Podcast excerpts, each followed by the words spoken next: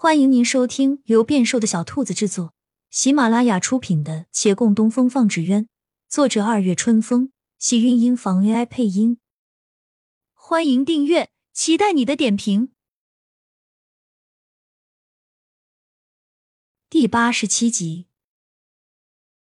公珠儿在门外道：“洛姑娘，我来给你送皂荚。”她站在门口，绞尽脑汁。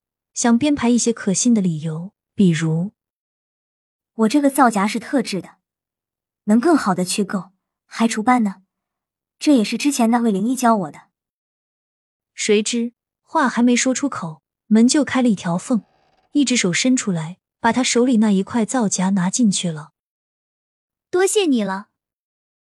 恬淡声音响起，门很快重新关上了。这般利落干脆。倒是叫珠儿愣了一会儿神，往回走的时候还在嘟囔着：“一点防备心都没有，早晚得上当受骗。这么笨的人，我更不能让月公子跟他在一起。”门内的人此时已转至屏风后。珠儿姑娘倒是细心，竟然知道我这正好没皂荚。浸在水中，他打开皂荚看了会儿，在身上轻轻擦拭。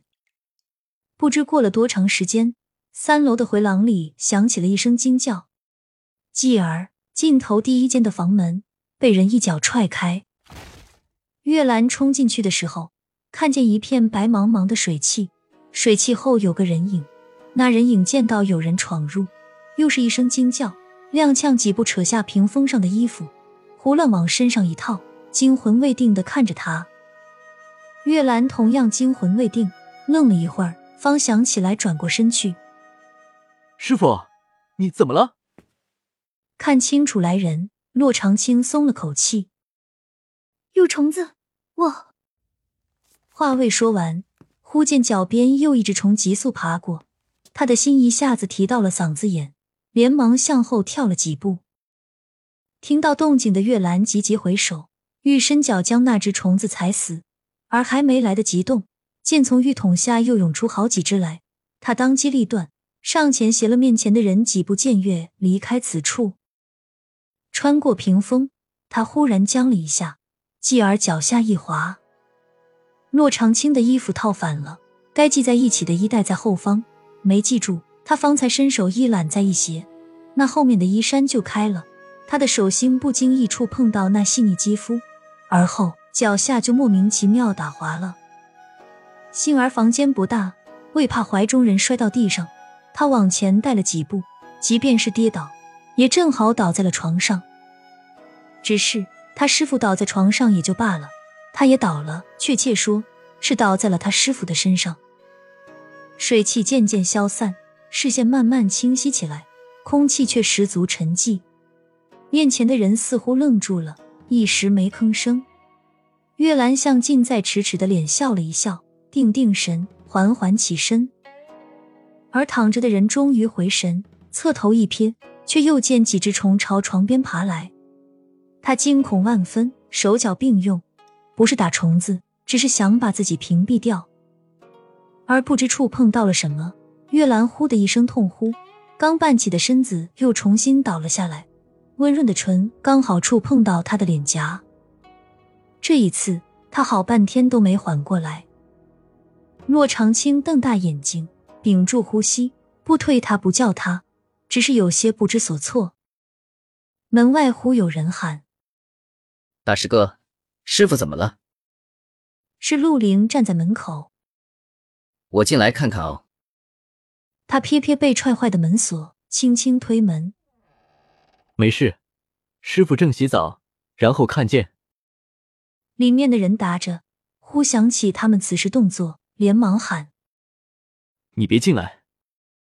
陆凌的脚步一顿，怔了怔，了然于心。